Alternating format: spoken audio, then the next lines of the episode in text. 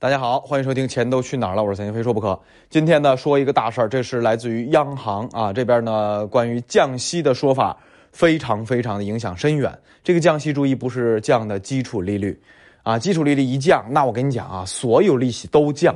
大家关心的房贷利率，大家关心的 LPR，LPR 不挂钩房贷利率吗？对吧？有人不不挂钩无所谓啊，不管哪一种，反正基础利率一降，全市场所有利率都跟着降。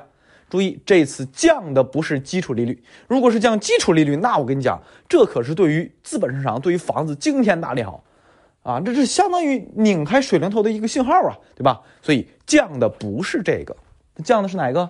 或者说它加息了啊，又降又加，它其实就是改变了什么存款利率的计算方法啊？比如说短期的一年期的啊，零点三五，以前是乘以啊百分之一百二十，啊零点四二，对吧？哎，这是乘以百分之一百二十，接下来改变之后变成加零点三五加上零点二，百分之零点二是百分之零点五五，意味着什么？短期存款利率涨了，那问题是什么？就算它涨了一年百分之零点五五的利息，你要吗？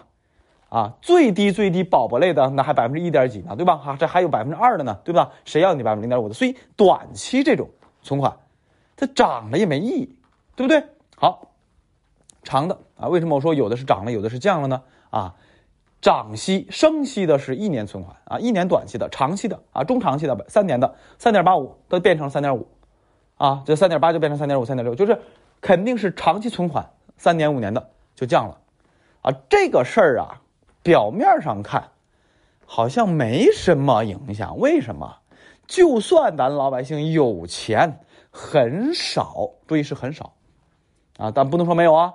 啊，很少会买存款、存定存、存这么多年还没多少钱利息，对吧？大家都会一年期的那种理财产品啊，三点八、四点的、四四点零的左右的都能找到呀。为什么要搞三年期定期呢？对吧？但是大家想一想，啊，这件事带来的影响是什么？有两个维度，或者说三个维度，给大家分享一下啊，两或三个，反正都可以啊。大家来仔细听一下，为什么这是一件大事儿？首先，我们先说一下咱们居民投资的几个方向是什么？大家想想，银行类的存款啊、理财啊、各种投资，对吧？哎，非股票啊，非股票啊。第二种就是股票以及股票基金，股票类基金啊这种啊。第三类是什么？房子。老百姓最多三个去处，就这三个去处。首先啊，这个存款的利率降低之后，很多。啊，长尤其长期，很多我们能够买到的灵活存取的那种啊货币货币型基金，他们的利率也会降。为什么？因为他们有很多很多的钱其实是投了什么这种低风险的存款的，啊，包括我们那些收益率并不是很高，但是相对来说比较安全的那些理财产品，也是他们也会降。为什么？他们很多钱确实是买了这些什么非常安全的存款去了。啊，所以这个东西降了之后，这些都会有一点点影响。注意，影响不是多大啊，但是他们会相应的会降低一点点。啊，这首先这个降低就是怎样利空咱老百姓买呗。你是越来越少，那我买的就少了呗，对吧？第二个最直接的，老百姓投银行存款会变少，明显变少，对不对？哎，这两个减少就意味着什么？老百姓把钱放到银行里，尤其是存款这一类的，变得越来越少，会影响影响银行另一件事儿。这个事儿我先卖个关子，后边跟大家讲，啊，这是一个知识点，非常重要的知识点，关于房地产的。在我讲之前，如果咱有粉丝能反应过来，啊，就没白听我这么多期节目，啊，考验大家卖个关子，啊，及时在节目当中跟大家一互动。老百姓存钱存到银行的钱变少了，怎么对房子影响的呢？啊，这个琢磨一下能不能想过来啊？好，我先说后两条线。第二条线，股票及股票型基金其实就是储蓄大搬家来回的折腾，啊，就从这三类投资产品折折腾。刚才讲了银行存款、银行的理财产品啊，打破刚兑啊，这个还要说一下。之前银行的很多理财产品是保本保息，啊，我说一年给你百分之五，打死我我要给你百分之五，保本保息。现在要打破刚兑，不再保本保息了，有些低风险的投资品，我见过一个百分之三点八的，一个百分之四点一的，很低。依然会出现本金亏损，甚至是本金拿不回来的现象，啊，当然这种现象很少啊，很少。但是这一个重大制度的改变，依然会怎样？提高了老百姓投资原来那种低风险低收益、哎啊，新新安安全全这种，这种啊，会慢慢慢慢在减少，啊，因为你不安全了，我这么低都还还有不安全的可能在，那为啥不投点更危险的呢？对不对？哎，所以这一条腿被砍掉之后，就利好买房和买股票或股票型基金，对吧？哎，或者说风险偏好变高了。好，接着说，老百姓的存款本来就是这三条腿走路，啊，三条腿，现在有一条腿跨啊，这不又降息了吗？长期存款的这个呃利率又降低了，咵咵咵，这条腿又又砍了，对吧？啊，保本保息的这个打铺钢队又砍了，对吧？好，就剩股票和房子了。再说房子，房子政策还用我重复吗？政策是是政策是啊，市场顶是市场顶，两回事啊。我们就是政策，还用我重复吗？多少城市严格现代限购？多少？还用说吗？热门城市随便一个你点一个，随便一个你点一个，啊，这是政策引导，非常非常凶残的，对吧？当然市场是市场的事儿。比如说有些二手房两万块钱，新房一万块钱，你说新房要不要抢？你问我要不要抢？用脚丫子想都要抢的，对不对？这是制度性的让新旧二手房倒挂，造成新房能够卖出去，二手房怎么着冰冻？这是政策的高明之处啊，对吧？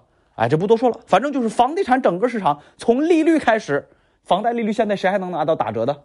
早几年买房的朋友们有没有？粉丝里可以说一下，你自己的房贷利率是有没有打折？几折的？早的早的六折、七折、八折、九五折。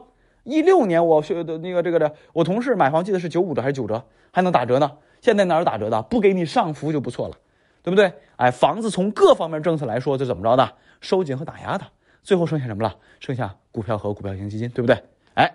这就有第一个大结论，啊，第一个大结论，看似非常简单，不疼不痒的这个利息的计算方式改变，啊，存款利息的计算方式的改变，长期以三年中长期为代表的这个利息下降，看似很不起眼的，因为咱老百姓很少去存啊，但是却有深远的影响，啊，第一个就是什么？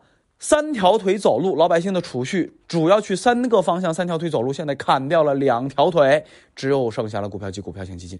还记得二零一八年政策底，我有一个预言，这个预言是政策有一个引导长期资金进入市场。啊，两年过去了，大家都信了，为什么？因为真的涨了才信了。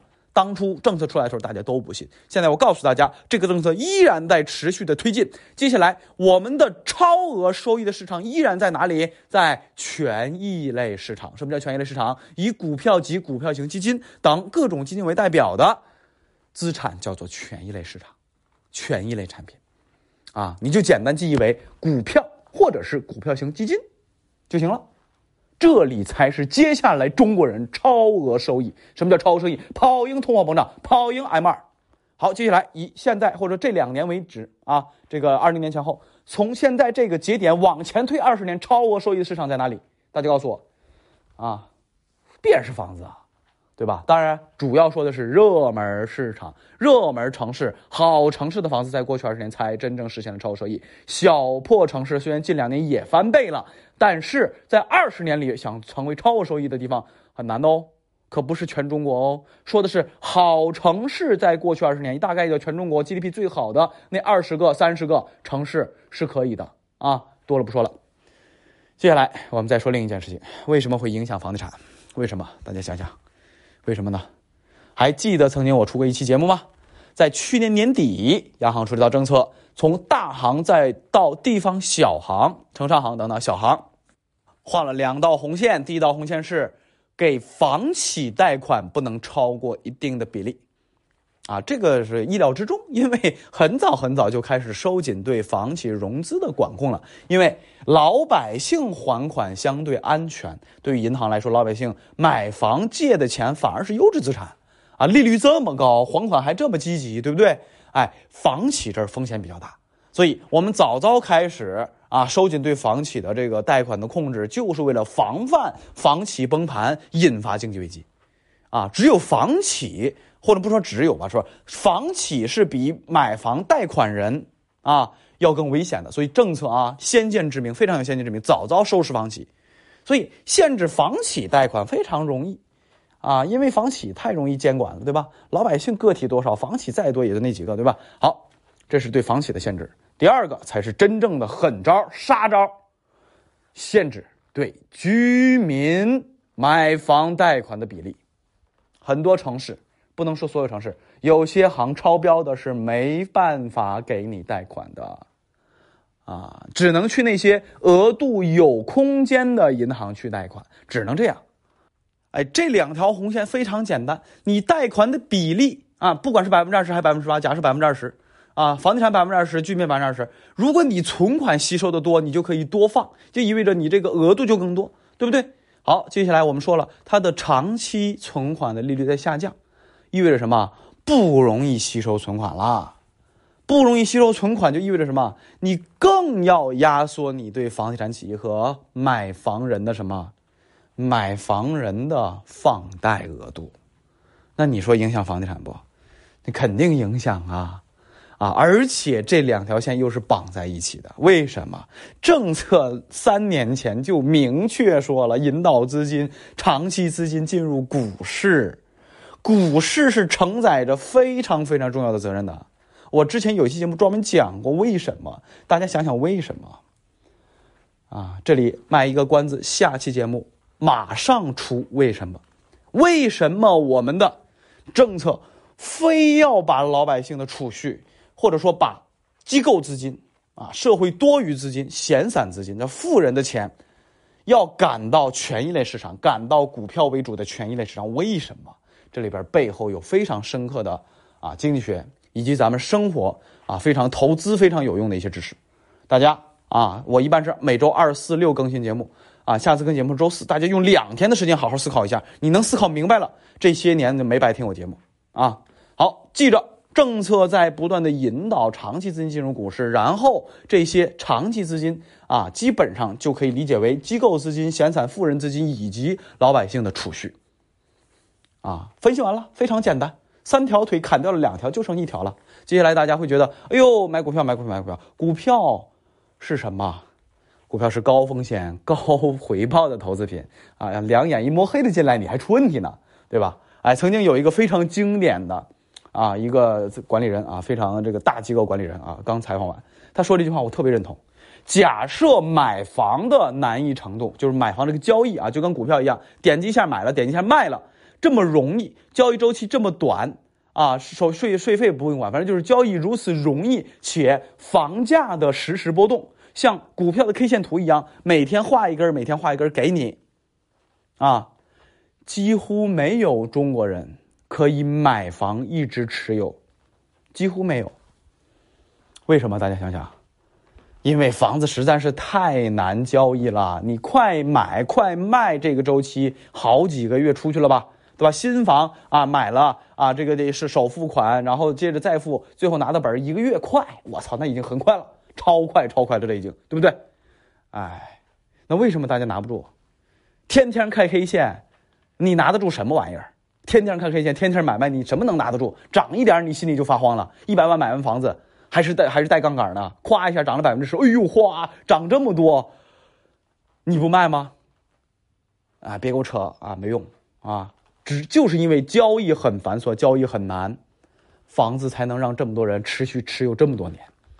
所以现在股票市场不是那么简单的。最后的时间是提醒你要具备相应的学习和知识。为什么我常说保持进步，保持进步，保持进步啊？机会来的时候你不懂，又要浪费下一个人生的二十年了。好，今天先说到这儿，咱们周四给大家开节目，给大家讲为什么。